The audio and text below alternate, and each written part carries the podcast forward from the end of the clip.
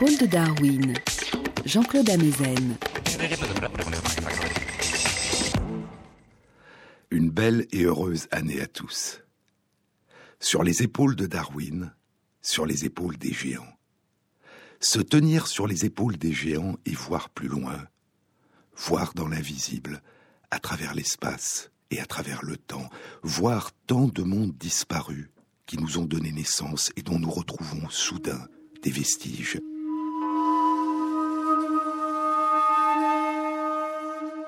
Ces mondes disparus que nos ancêtres nous ont laissés en héritage. Les splendeurs de l'art pictural de la période magdalénienne sur les parois des grottes d'Altamira et d'El Castillo, au nord de l'Espagne, c'est il y a environ 13 500 ans. Sur les parois de la grotte d'Altamira à Santiana del Mar, 16 bisons polychromes aux couleurs éclatantes, rouge, jaune, noir et brune, la grande biche, le cheval ocre, les sangliers, et les empreintes de leurs mains, rouges ou ocre, que nos ancêtres ont déposées sur la pierre. Plus tôt encore, il y a 18 000 ans, les artistes de la grotte de Lascaux fabriquent leurs couleurs rouges, brunes, jaunes et noires avec des pigments de fer, de manganèse et du charbon de bois. Ils peignent des chevaux, des aurochs, des cerfs, des bisons, des ours, des empreintes de leurs mains, et l'homme allongé à tête d'oiseau, le seul être humain qui figure sur les parois de la grotte de Lascaux, l'homme à tête d'oiseau, allongé à côté d'un oiseau et d'un bison. 17 000 ans plus tôt, il y a 35 000 ans. C'est la période de l'art orignacien. Les lions, les rhinocéros et les mammouths, les chevaux et les bisons sur les parois de la grotte Chauvet, et déjà ces empreintes des mains de nos ancêtres, comme un témoignage presque vivant, si proche de leur présence. Et un homme à la tête de bison et une femme à la tête de lion, comme un témoignage de la relation étroite et mystérieuse qui unit l'humanité aux animaux sauvages qui l'entourent.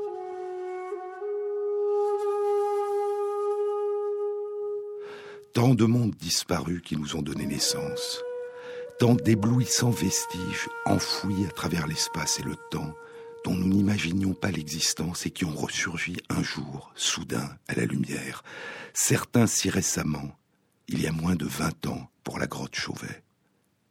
Mais nos lointains ancêtres ne nous ont pas seulement légué ces bouleversantes peintures des animaux sauvages qu'ils côtoyaient, fuyaient, chassaient et auxquels peut-être ils rendaient un culte.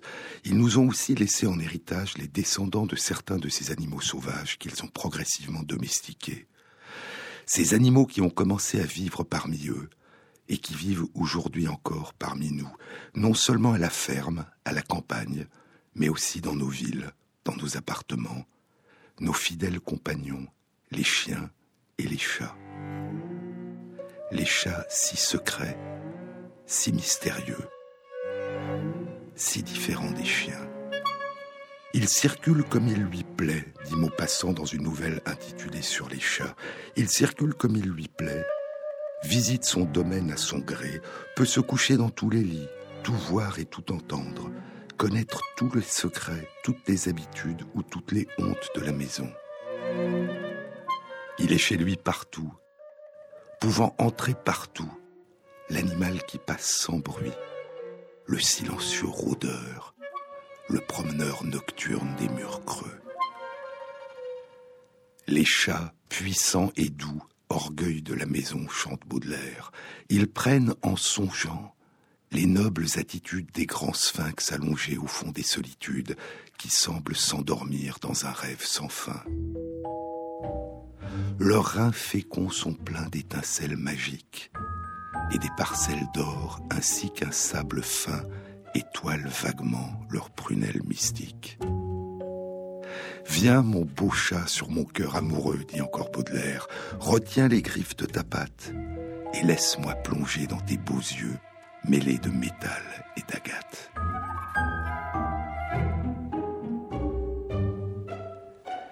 Trois cents ans plus tôt, au milieu du XVIe siècle, Joachim du Bellay composait une ode à son chat bien-aimé. Maintenant, le vivre me fâche, et afin, Manie, que tu saches pourquoi je suis tant éperdu, Ce n'est pas pour avoir perdu mes anneaux, mon argent, ma bourse. Et pourquoi est-ce donc? Parce que j'ai perdu depuis trois jours mon bien, mon plaisir, mes amours. Et quoi? C'est Bello, mon petit chagrin. Bello qui fut par aventure le plus bel œuvre de ce que nature fit jamais en matière de chat. C'était Bello, la mort au rat. Bello dont la beauté fut telle qu'elle est digne d'être immortelle.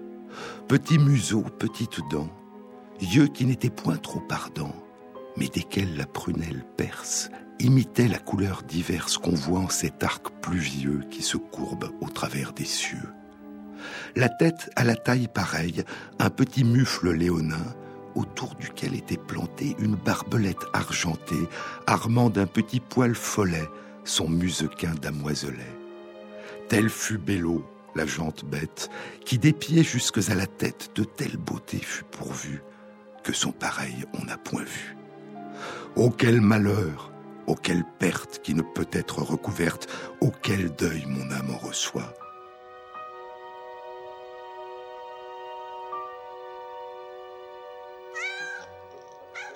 Mon Dieu, quel passe-temps c'était quand ce bélo virevoltait folâtre autour d'une pelote quel plaisir quand sa tête saute, suivant sa queue en mille tours, d'un rouet imitait le cours.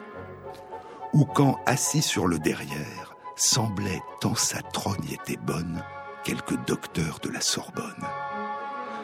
Voilà manie les passe-temps où Bello employait son temps. N'est-il pas bien à plaindre donc? Au demeurant une vie oncha plus adroit ni mieux appris à combattre rail souris. Bello n'était point malplaisant, Bello n'était point malfaisant. Bello que j'ai souvenance ne me fit oncle plus grande offense que de me réveiller la nuit quand il entendait quelques bruits de rats qui rongeaient ma paillasse, car lors il leur donnait la chasse et si dextrement les happait que jamais un n'en échappait. Mais, las, depuis que cette fière tua de sa droite meurtrière la surgarde de mon corps, plus en sûreté je ne dors, et lors, aux douleurs non pareilles, les rats me mangent les oreilles. Même tous les vers que j'écris sont rongés de rats et souris. Bello était mon cher mignon, Bello était mon compagnon, à la chambre, au lit, à la table. Que plaît à Dieu, petit belon, que j'eusse l'esprit assez bon de pouvoir en quelque beau style blasonner ta grâce chantille d'un vers aussi mignon que toi? Bello, je te promets, ma foi, que tu vivras tant que sur terre les chats aux rats feront la guerre. Les plus anciens vestiges d'animaux domestiqués par des populations humaines datent d'il y a 33 000 ans. Ils ont été découverts en Afrique de l'Est. Ce sont des vestiges des ancêtres des chiens d'aujourd'hui. Et en Europe et en Asie, les plus anciennes traces de chiens apprivoisés ou domestiqués par des populations de chasseurs-cueilleurs nomades datent d'il y a 15 000 à 17 000 ans. Ils montaient la garde et participaient à la chasse avant de devenir progressivement des animaux de compagnie. Les chiens domestiques d'aujourd'hui ont pour ancêtre Canis lupus, le loup. Et il semble donc que le premier animal sauvage domestiqué par nos ancêtres ait été le loup.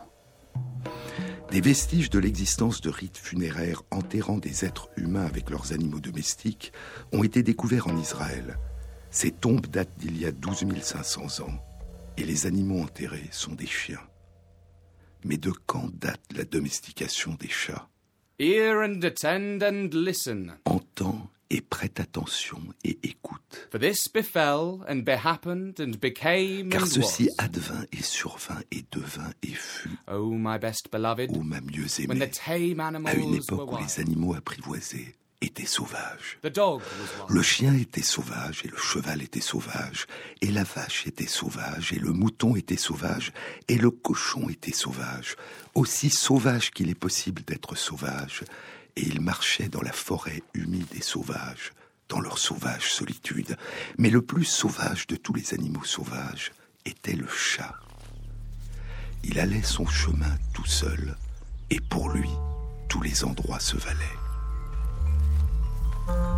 C'est le début de l'une des histoires comme ça, l'une des Just So Stories que Kipling, l'auteur du livre de la jungle, a écrit à l'intention de ses enfants encore tout petits, sa fille aînée Joséphine, sa fille cadette Ellie et son fils John. L'histoire s'intitule Le chat qui allait son chemin tout seul. Bien sûr, l'homme aussi était sauvage, poursuit Kipling. Il était sauvage à faire peur. Il n'avait même pas commencé à être apprivoisé jusqu'à ce qu'il rencontre la femme. Je n'aime pas la sauvagerie de tes manières. Et elle lui dit qu'elle n'aimait pas vivre à sa façon sauvage. Elle choisit, au lieu d'un tas de feuilles humides, une jolie caverne sèche. Et elle répandit du sable propre sur le sol, et elle alluma un bon feu de bois au fond de la caverne, et elle suspendit un rideau devant l'entrée de la caverne. Puis elle dit Essuie tes pieds, chérie, quand tu entres. C'est facile. Tu les frottes sur le sable, tu prends la queue de cheval et tu pousses ta saleté dehors. Et maintenant, nous allons entretenir un foyer. Cette nuit-là, ma mieux aimée, ils mangèrent du mouton sauvage, rôti sur des pierres chaudes et parfumé avec de l'ail sauvage et du poivre sauvage, et des cerises sauvages et des passiflores sauvages. Puis l'homme s'endormit devant le feu, plus heureux que jamais. Mais la femme s'assit, peignant ses cheveux. Elle prit l'os de l'épaule de mouton, la grande omoplate, toute plate, et elle en examina les merveilleuses marques, et elle jeta plus de bois dans le feu, et elle fit une magie. Elle fit la première magie chantante au monde.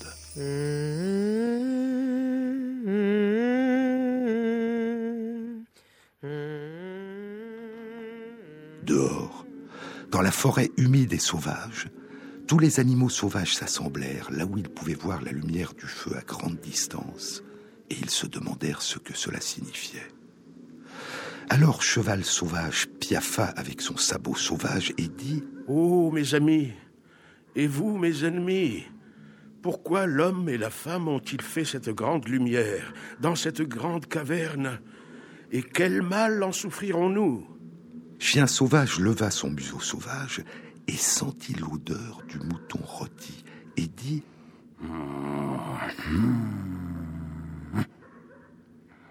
J'irai voir. Je crois que c'est bon. Hmm. Chat, viens avec moi. Nini, Nini, dit le chat en français dans le texte. je suis le chat qui va son chemin tout seul. Et pour moi, tous les endroits se valent. Nya, Je n'y ai pas. Alors nous ne pourrons jamais plus être amis, dit Chien Sauvage. Et il s'en alla en trottant vers la caverne. Mais à peine était-il parti que le chat se dit en lui-même Tous les lieux se valent pour moi. Hé, pourquoi n'irais-je pas voir aussi Voir, regarder, puis partir à mon gré. Donc, il suivit Chien Sauvage, doucement, tout doucement, et il se cacha là où il pouvait tout entendre. Sur les épaules de Darwin, Jean-Claude Amezen, sur France Inter.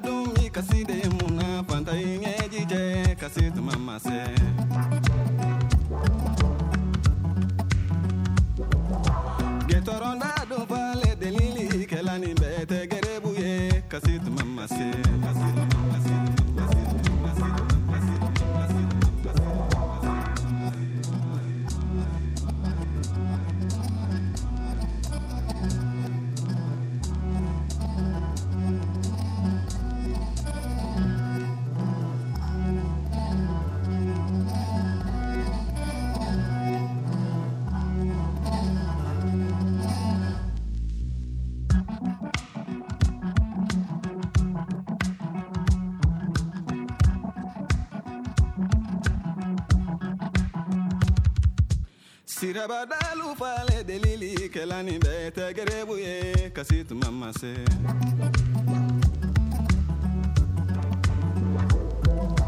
Getoronda dun delili kelani bete gerebuye kasit mama se.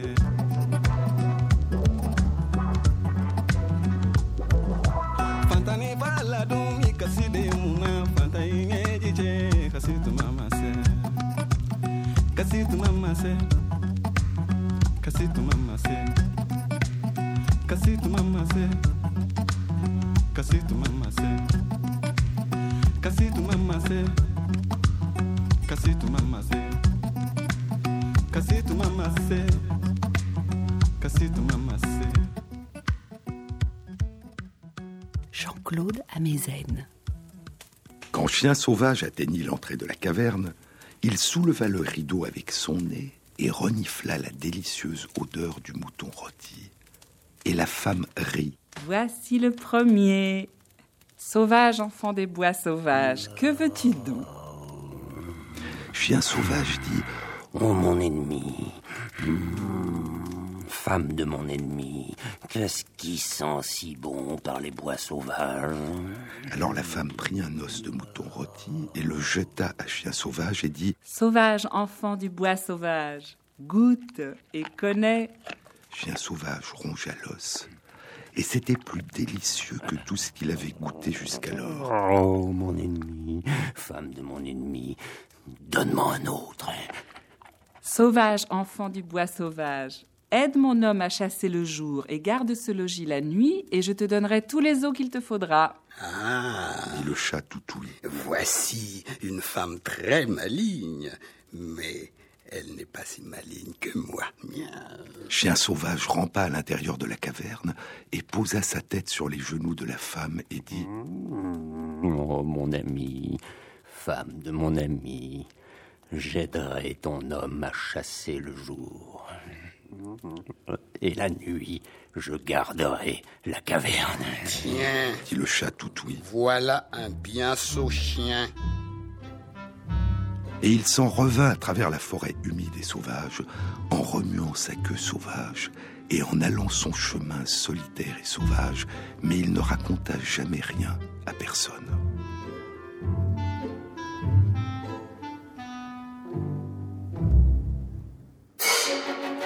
Quand l'homme se réveilla, il dit Que fait ici chien sauvage?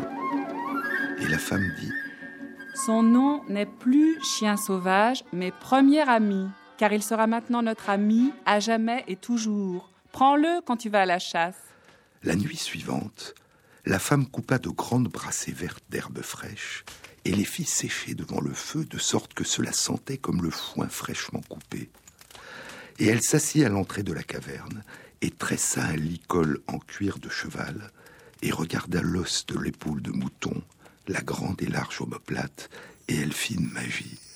Elle fit la seconde magie chantante au monde.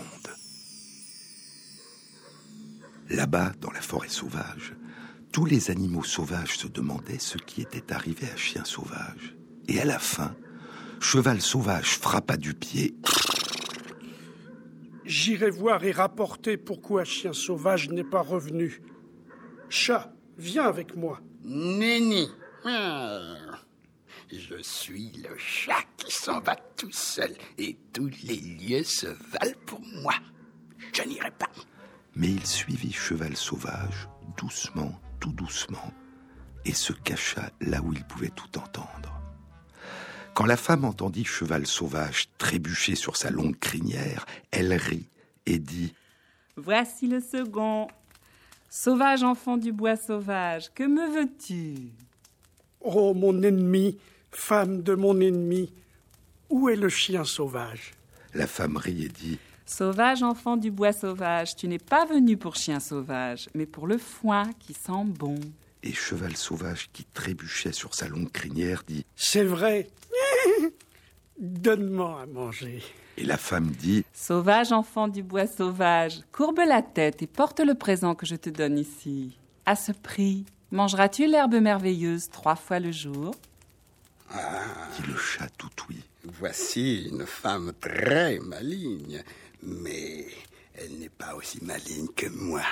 Cheval Sauvage courba sa tête sauvage, et la femme glissa autour le licol de cuir tressé, et Cheval Sauvage souffla sur les pieds de la femme et dit Oh, ma maîtresse, femme de mon maître, je serai ton esclave à cause de l'herbe merveilleuse. Dit le chat toutoui, voilà un cheval bien stupide. Et il s'en revint à travers la forêt humide et sauvage, en remuant sa queue sauvage et en allant son chemin solitaire et sauvage, mais il ne raconta jamais rien à personne. Quand l'homme et le chien revinrent de la chasse, l'homme dit Que fait Poulain Sauvage ici? Il ne s'appelle plus Poulain Sauvage, mais Premier Fidèle, car il nous portera de place en place, désormais et toujours. Monte sur son dos quand tu vas à la chasse. Le jour suivant, ce fut le tour de Vache Sauvage de se rendre à la caverne, et le chat la suivit, et tout se déroula comme précédemment. Et quand l'homme, le cheval et le chien revinrent de la chasse et posèrent les mêmes questions que précédemment, la femme dit Son nom n'est plus vache sauvage, mais nourricière du logis. Elle nous donnera le bon lait tiède et blanc, désormais et toujours, et je prendrai soin d'elle pendant que toi, premier ami et premier fidèle, vous serez à la chasse. Le lendemain, le chat attendit de voir si une autre chose sauvage montrait à la caverne, mais personne ne bougea à l'intérieur de la forêt humide et sauvage. Alors le chat s'y rendit tout seul, et il vit la femme qui trayait la vache, et il vit la lumière du feu dans la caverne, et il sentit l'odeur du bon lait blanc bien chaud. Chat dit Oh, mon ennemi, femme de mon ennemi, où vache sauvage? Est-elle allée? Sauvage, enfant du bois sauvage, retourne au bois d'où tu viens, car j'ai rattaché mes cheveux, j'ai serré les clenches magiques, et nous n'avons plus besoin dans notre caverne d'amis ni de serviteurs. Je ne suis pas un ami, et je ne suis pas un serviteur. Je suis le chat qui s'en va tout seul, et je désire entrer dans votre grotte. Alors la femme rit et dit Tu es le chat qui s'en va tout seul, et tout lieu se valent pour toi. Va-t'en donc, te promener à ton gré. Alors le chat fit semblant d'être peiné. N'entrerai-je donc jamais dans la grotte? Ne m'assoirai-je jamais près du feu qui tient chaud? Ne boirai-je jamais le lait tiède et blanc Vous êtes très sage et très belle. Vous ne devriez pas faire de mal, même à un chat. Je savais que j'étais sage, mais belle, je ne savais pas. Soit, nous ferons un marché. Si jamais je prononce un seul mot à ta louange, tu pourras entrer dans la grotte. Et, et, et si tu en prononces deux Cela n'arrivera jamais. Mais si je prononce deux mots à ta louange, tu pourras t'asseoir près du feu dans la grotte. Et, et si tu dis trois mots Jamais cela n'arrivera. Mais si je dis trois mots à ta louange, tu pourras laper le lait tiède et blanc trois fois le jour à jamais. Alors le chat fit le gros dos et dit Que le rideau qui ferme la grotte, le feu qui brûle et les pots à l'air rangés près du feu soient témoins de ce qu'a juré mon ennemi, femme de mon ennemi. Et il s'en revint à travers la forêt humide et sauvage, en remuant sa queue sauvage et en allant son chemin, solitaire et sauvage. Cette nuit-là, quand l'homme et le cheval et le chien revinrent de la chasse, la femme ne leur parla pas du marché qu'elle avait conclu avec le chat, car elle avait peur que cela ne leur plaise pas. Chat partit loin, très loin, et se cacha dans la forêt humide et sauvage, solitaire et sauvage, pendant longtemps, jusqu'à ce que la femme ait tout oublié de lui. Seule la petite chauve-souris, qui était suspendue la tête en bas à l'intérieur de la caverne, seule la petite chauve-souris savait où se cachait Chat, et chaque soir, Chauve-souris volait annoncer les nouvelles à Chat. Un soir, Chauve-souris dit Il y a un bébé dans la grotte. Il est tout neuf, rose, gras et petit. Et la femme en fait grand cas. Hein? Et le bébé, de quoi fait-il cas? Les moelleuses, douces et qui chatouille. Il aime des choses tièdes à tenir dans les bras en s'endormant. Il aime qu'on joue avec. Il aime tout cela. Alors, mon temps est venu. La nuit suivante, Chat traversa la forêt humide et sauvage et se cacha tout près de la caverne jusqu'au matin. Et cheval partirent à la chasse. La femme était occupée à faire la cuisine ce matin-là et le bébé pleurait et la dérangeait. Alors elle le porta hors de la caverne et lui donna une poignée de cailloux pour qu'il joue avec. Mais le bébé continua à pleurer. Alors le chat avança sa patte et tapota la joue du bébé qui se mit à gazouiller. Et le chat se frotta contre ses genoux dodus et le chatouilla de sa queue sous son menton dodu. Et le bébé rit. Et la femme l'entendit et sourit. À ce moment, la chauve-souris, la petite chauve-souris qui était suspendue la tête en bas à l'entrée de la caverne, dit Oh, mon hôtesse, femme de mon hôte et mère du fils de mon hôte, un sauvage enfant des bois sauvages est là, qui joue très bellement avec votre bébé. Béni soit-il, quelque nom qu'on lui donne. dit la femme en se redressant. J'avais fort à faire ce matin et il m'a rendu service. À cette minute et seconde même, ma mieux aimée, le rideau qui pendait à l'entrée de la caverne tomba ouche, car il se souvenait du marché que la femme avait conclu avec le chat. Et lorsque la femme alla ramasser le rideau, voilà-t-il pas que le chat était confortablement installé à l'intérieur de la caverne? Oh, mon ennemi, femme de mon ennemi et mère de mon ennemi, c'est moi. Tu as prononcé un mot à ma louange, et maintenant je puis rester dans la grotte, désormais et toujours, pas moi. Je suis le chat qui s'en va tout seul, et tous les lieux se valent pour moi. La femme était très en colère. Elle serra les lèvres et prit son rouet et se mit à filer. Mais le bébé pleurait parce que le chat était parti. Et la femme ne parvenait pas à le calmer car il se débattait et gigotait et devenait tout rouge. Alors, nous dit Kipling, le chat proposa à la femme de prendre un fil, de l'attacher à son rouet et de le laisser traîner sur le sol. Et le chat fit le fou avec le fil. Et le bébé se mit à rire et à courir à quatre pattes après le chat jusqu'à ce qu'il tombe de fatigue et s'endorme avec le chat dans les bras.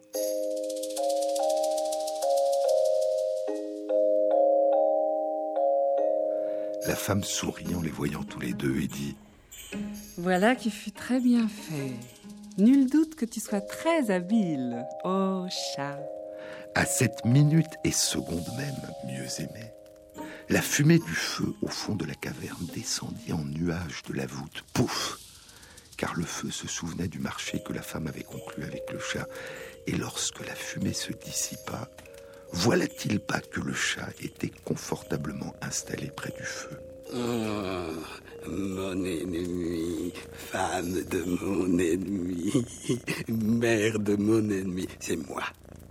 Car pour la seconde fois, tu as parlé à ma louange. Et maintenant, j'ai droit de me mettre auprès du feu qui tient chaud désormais et toujours. Pas moi.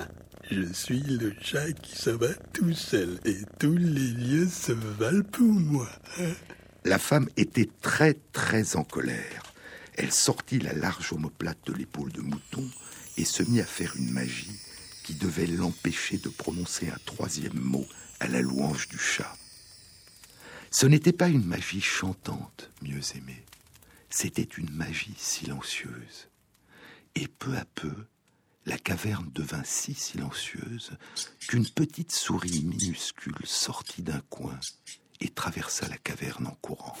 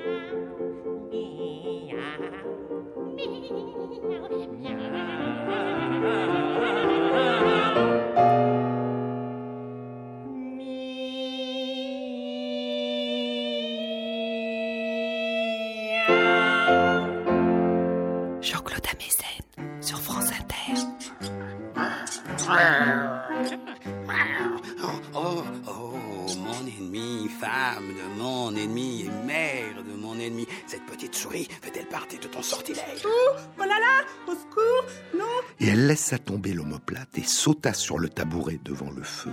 Et elle rattacha rapidement ses cheveux de peur que la souris n'y grimpe. Et le chat aux aguets, Mange-la vite et je t'en serai reconnaissante à jamais. dit la femme en rattachant ses cheveux. D'un bond, chat attrapa la petite souris et la femme dit Merci, mille fois. Le premier ami lui-même n'attrape pas les petites souris aussi vivement. Tu dois être très habile. à cette minute et seconde même, au mieux aimé, le pot à lait qui se trouvait près du feu se fondit en deux, Pfft car il se souvenait du marché que la femme avait conclu avec le chat, et lorsque la femme sauta du tabouret, voilà-t-il pas que le chat lapait le bon lait blanc, bien chaud, dans l'un des morceaux brisés? Euh, mon ennemi, femme de mon ennemi et mère de mon ennemi, c'est moi. Car tu as dit trois mots à ma louange, et maintenant je pourrai boire le lait tiède et blanc trois fois le jour à tout jamais. Mais pas moi. Je suis le chat qui s'en va tout seul, et tous les lieux se valent pour moi. Alors la femme rit et donna au chat un bol de lait blanc bien chaud et dit Oh, chat, tu es aussi habile qu'un homme. Mais souviens-toi, ton marché ne fut conclu avec l'homme ni le chien, et je ne sais pas ce qu'ils feront en rentrant. Que m'importe, pourvu que j'ai ma place dans la grotte près du feu et mon lait tiède et blanc trois fois par jour. Je ne me soucie pas de l'homme ni du chien. Et lorsqu'ils revinrent de la chasse, l'homme et le chien furent très mécontents et menacèrent le chat de mille mots. Mais le chat continue à respecter sa part de marché. Il chasse les souris et il est gentil avec les bébés quand il est dans la maison, pourvu qu'il ne lui tire pas la queue trop fort. Mais une fois qu'il a fait tout ça, et entre-temps, et lorsque la lune se lève et que la nuit vient, il est le chat qui va son chemin tout seul, et pour lui, tous les endroits se valent. Alors, il part dans la forêt humide et sauvage, ou au sommet des arbres humides et sauvages, ou sur les toits humides et sauvages, en remuant sa queue sauvage et en allant son chemin, solitaire et sauvage. L'ordre dans lequel Kipling raconte à ses enfants il y a plus d'un siècle l'histoire de la domestication de ces animaux sauvages par nos ancêtres, d'abord le chien, puis le cheval, puis la vache, puis le chat, cet ordre correspond presque exactement à ce que suggèrent les recherches les plus récentes. À un détail près, il semble que le cheval ait été le dernier à être domestiqué. Il y aurait eu d'abord le chien, puis la vache, puis le chat, puis le cheval. Toutes ces étapes de domestication ne se sont pas déroulées à la même période dans différentes régions du monde, ni dans le même ordre dans différentes régions du monde. Et ces différentes étapes n'ont pas toutes eu lieu dans les cavernes des chasseurs-cueilleurs. Kipling le sait. Dans l'une des deux illustrations qu'il a réalisées pour ce conte, il a dessiné un champ de blé en été que l'homme et la femme, dit-il, ont planté devant la caverne. L'homme et la femme du conte sont donc des chasseurs-cueilleurs agriculteurs. De quand date cet ancien compagnonnage entre les chats et les êtres humains? Et dans quelle région du monde les chats sauvages ont-ils commencé pour la première fois à devenir nos compagnons? Il y a six ans, en 2007, une étude publiée dans Science apportait une réponse. Les chercheurs avaient étudié l'ADN des mitochondries de 851 chats domestiques et sauvages d'aujourd'hui, dans la plupart des régions de l'Ancien Monde.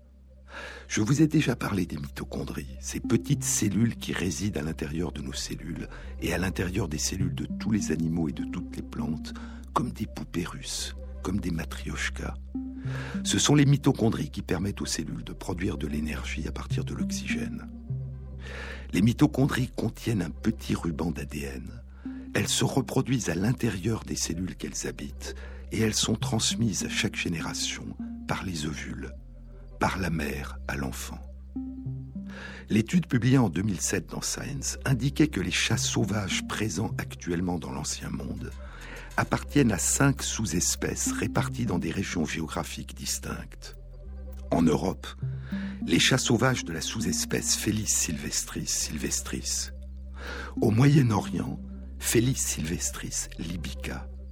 Dans le sud de l'Afrique, Felis sylvestris cafra. En Asie centrale, Felis sylvestris ornata. Et au nord du plateau tibétain, Felis sylvestris bieti. On a parfois donné aux chats domestiques, pour les distinguer des chats sauvages, un nom de sous-espèce particulier, Felis sylvestris catus. Mais l'étude indique que tous les chats domestiques présents aujourd'hui dans toutes les régions de l'Ancien Monde sont dérivés de cinq lignées maternelles de la sous-espèce de chat sauvage Felis sylvestris libica qui vivait et vivent toujours au Moyen-Orient. Les origines de la domestication du chat sont considérées comme intimement liées à l'émergence de l'agriculture et au stockage des grains et des céréales dans des amphores qui attiraient les rongeurs. Les chats sauvages, attirés par cet afflux de rongeurs, se seraient eux-mêmes installés à proximité des habitations des premiers agriculteurs du néolithique. Puis ils auraient cohabité avec nos ancêtres, qui leur offraient nourriture et protection en échange de leur activité de gardien des récoltes. Et les descendants des premiers chats domestiques des agriculteurs du Moyen-Orient auraient ensuite suivi les migrations des populations humaines et les voies de commerce à travers les différentes régions du monde. Mais quels vestiges nous reste-t-il des plus anciennes cohabitations entre les chats et les populations humaines? Jusqu'il y a une dizaine d'années, les traces les plus anciennes étaient des œuvres d'art découvertes dans les tombes de l'Égypte antique de la douzième dynastie, fondée par le pharaon Amenemhat Ier il y a 4000 ans, d'où l'idée que la première domestication des chats aurait eu lieu en Égypte il y a environ 4000 ans. Mille ans plus tard, les chats domestiques sont l'objet de grandes attentions en Égypte. Il est interdit de consommer de la viande de chat et d'exporter les chats domestiques en dehors du pays. Mais c'est à cette période, il y a 3000 ans, les chats domestiques apparaissent en Grèce, probablement importés par les marchands phéniciens, puis les chats domestiques commencent à se répandre ailleurs en Europe, il y a environ 2000 ans. Mais les dates des premières domestications probables du chat par nos ancêtres sont en train de reculer de plusieurs milliers d'années. Chypre est une île qui, depuis son origine, est séparée du continent par plus de 70 km de mer.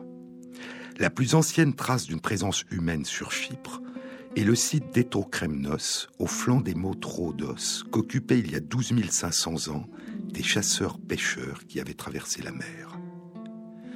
Il y a un peu plus d'un an, en 2012, Jean-Denis Vigne, du Muséum d'histoire naturelle, et des collègues, dont Jean Guilaine, publie dans les comptes rendus de l'Académie des sciences des États-Unis une étude qui indique que les premiers agriculteurs sont arrivés à Chypre il y a au moins 10 600 ans, environ 1000 ans seulement après les débuts de l'agriculture dans le croissant fertile du Moyen-Orient. L'étude du site de Klimonas, situé à 30 km du site d'Etokremnos, sur le versant opposé des monts Rhodos, révèle l'existence d'habitations individuelles et collectives, d'armes de silex, d'outils de pierre, de traces de cultures d'orge et d'amidonier, des meules à grains et des faucilles de silex. Ces agriculteurs étaient aussi des chasseurs de sangliers sauvages qu'ils avaient emportés avec eux dans leurs embarcations comme futurs gibiers, puis relâchés sur l'île. Il n'y a à cette époque encore aucune trace sur l'île de domestication de chevaux, de vaches, de chèvres ni de moutons. Mais les occupants de Chypre avaient amené avec eux leurs chiens domestiques. Et l'étude révèle la présence sur le site d'un vestige de chat qui date d'il y a 10 600 ans.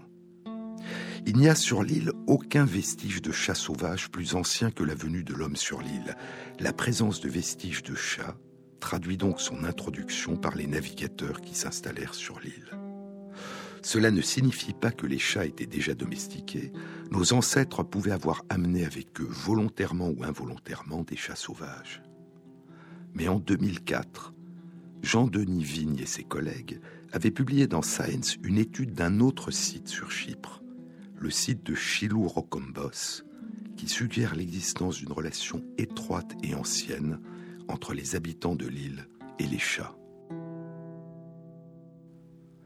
Le village néolithique de Chiluro-Combos date d'il y a dix mille ans.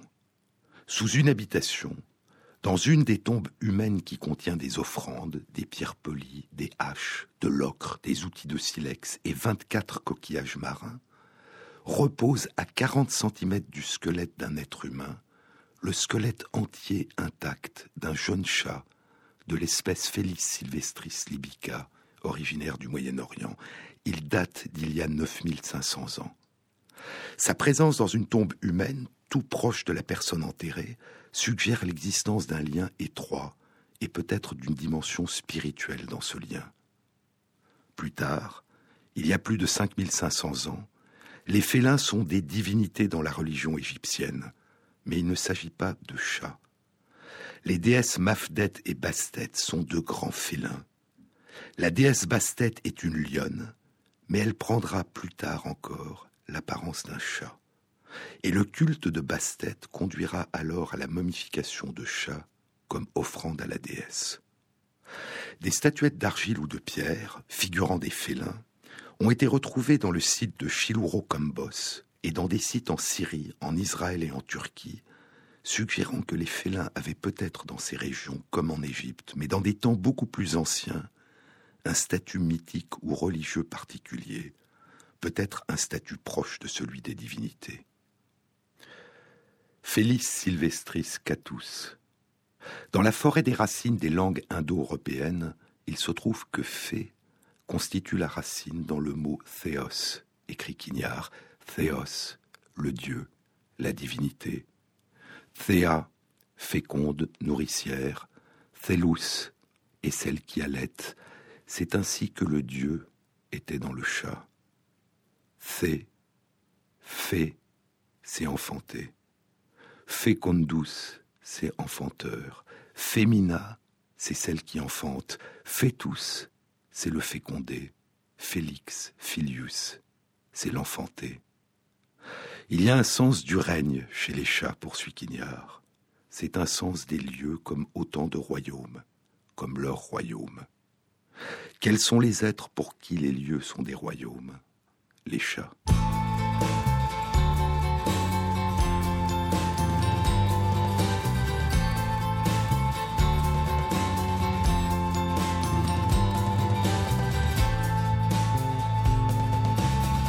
Les bruits sourds qui nous parviennent de l'appartement du troisième empêchent l'immeuble de dormir. On m'a chargé de vous écrire. Ces gens-là sont différents. Je ne reconnais pas leur accent. Que va devenir notre France si l'on ne peut pas dire ce qu'on pense?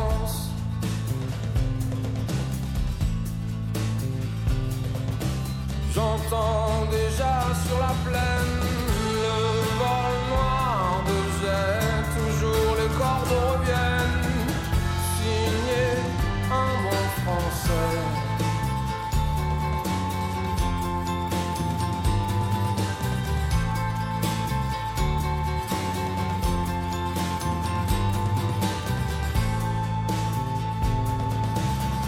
Je me comprends, comprenez-moi. De mon temps, ce n'était pas comme ça. On réglait ce genre de problème à coups de matraque et de chaîne. Ils voudraient s'asseoir sur nos souches, nous voler le pain de la bouche. Ce qui cause mon tourment, que vont-ils faire à mes enfants Sur les épaules de Darwin, Jean-Claude Amezen.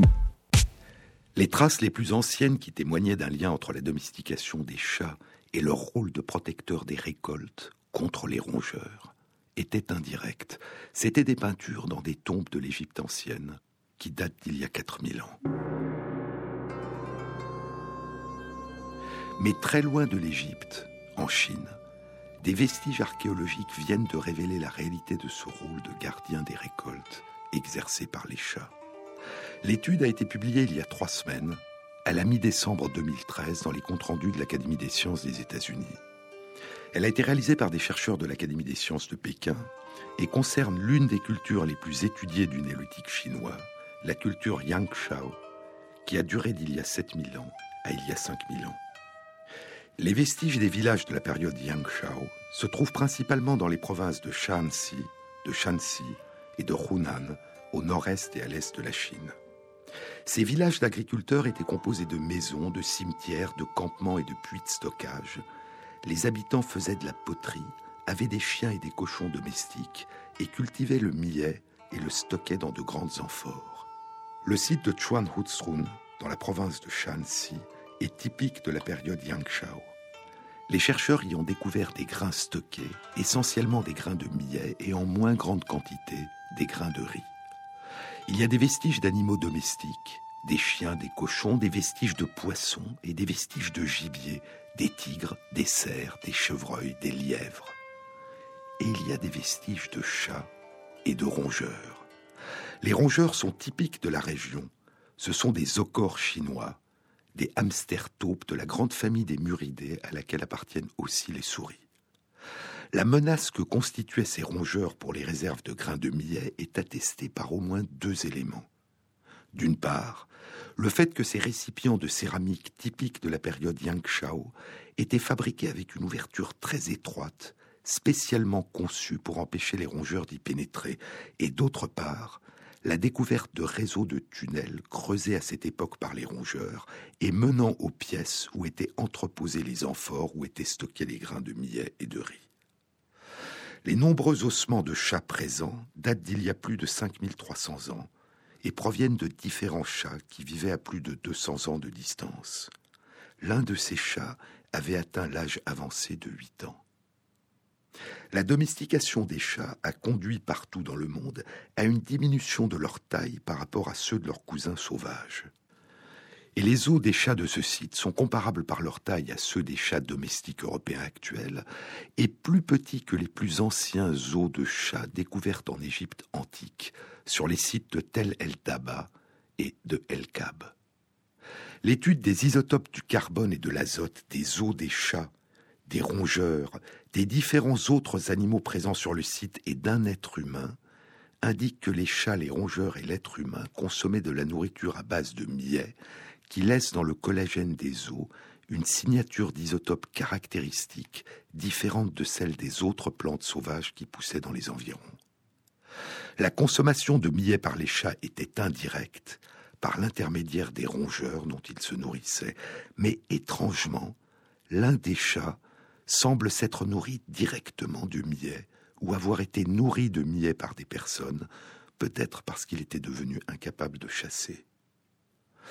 La présence sur ce site dans un village d'agriculteurs néolithiques de la période Yangshao il y a plus de 5300 ans, de réserves de grains de millet et de riz, de vestiges de rongeurs creusant des tunnels vers les sites de stockage et de vestiges de chats, suggère une origine ancienne à la cohabitation des chats et des agriculteurs et au service mutuel qu'ils se rendaient.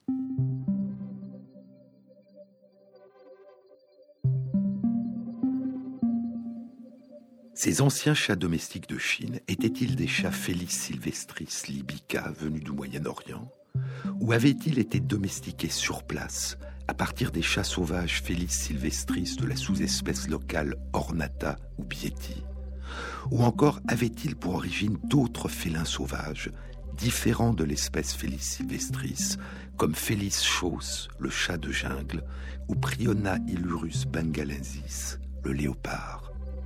Seule une étude de l'ADN des chats découvert sur ce site pourra apporter la réponse. Il est possible que la domestication des chats sauvages ait eu lieu à plusieurs reprises dans différentes régions du monde, à partir des différentes espèces et sous-espèces de chats sauvages qui prédominaient localement. Mais aujourd'hui, seuls demeurent parmi les chats domestiques qui vivent à nos côtés à travers le monde les innombrables descendants de Felis sylvestris libica, dont les plus anciens ancêtres maternels résidaient au Moyen-Orient et ont commencé à cohabiter avec les premiers agriculteurs du croissant fertile il y a probablement plus de dix mille ans. Les chats n'ont qu'une passion, dit Pascal Quignard, la caresse infinie. Avec quelle confiance ils se donnent à l'ingratitude et à l'infidélité cruelle des hommes. Mais le chat n'a qu'une valeur dans l'âme, au bout de ses pattes, sur ses petites narines toutes roses, être libre. Fraternel et pourtant indomesticable, poursuit Quignard, tellement plus singulier que les hommes qui vivent en famille, en groupe, en nation peuvent l'être. Vous restez seul dans votre coin, vous restez seul sur le bord de votre toit, sur la tuile chaude, sur l'ardoise plus brûlante, vous restez seul sur la marche de la cuisine, dans le rayon que le soleil lance, par hasard. Le chat, où qu'il soit dans le monde, persiste dans la vie jaillissante et sauvage. Il vit dans son jadis. Dans les somptueux salons des grands bourgeois, dans les cures modestes des prêtres catholiques entourés de géranium et d'hortensia, dans les appartements privés des palais du Second Empire puis de la République, le guépard, le lynx, la panthère, le lion persistent dans le chat. Dans le petit pavillon de banlieue, il est le dernier rapport possible à la férocité de l'Éden, à l'arche de Noé, au paradis perdu, à l'indomesticable. Partout, dans le silence absolu où il apparaît, dans la retenue où il se tient, dans la vedouta où il déchire le dernier oiseau, c'est un reste de prédation ordinaire, quiétante, grave, intense, furtive. Les chats m'ont appris le temps et le jadis, dit Quignard. Le jadis comme moteur du temps. Les chats disent le froid, le soleil, l'ancienne savane, la plus ancienne faille où les hommes ont surgi.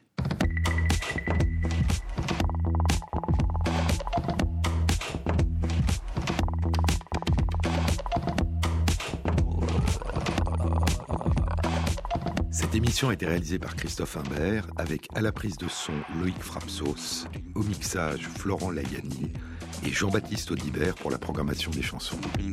Et merci à Christophe Magère qui intègre sur la page de l'émission sur le site franceinter.fr les références aux articles scientifiques et aux livres dont je vous ai parlé. Bon week-end à tous. À samedi prochain.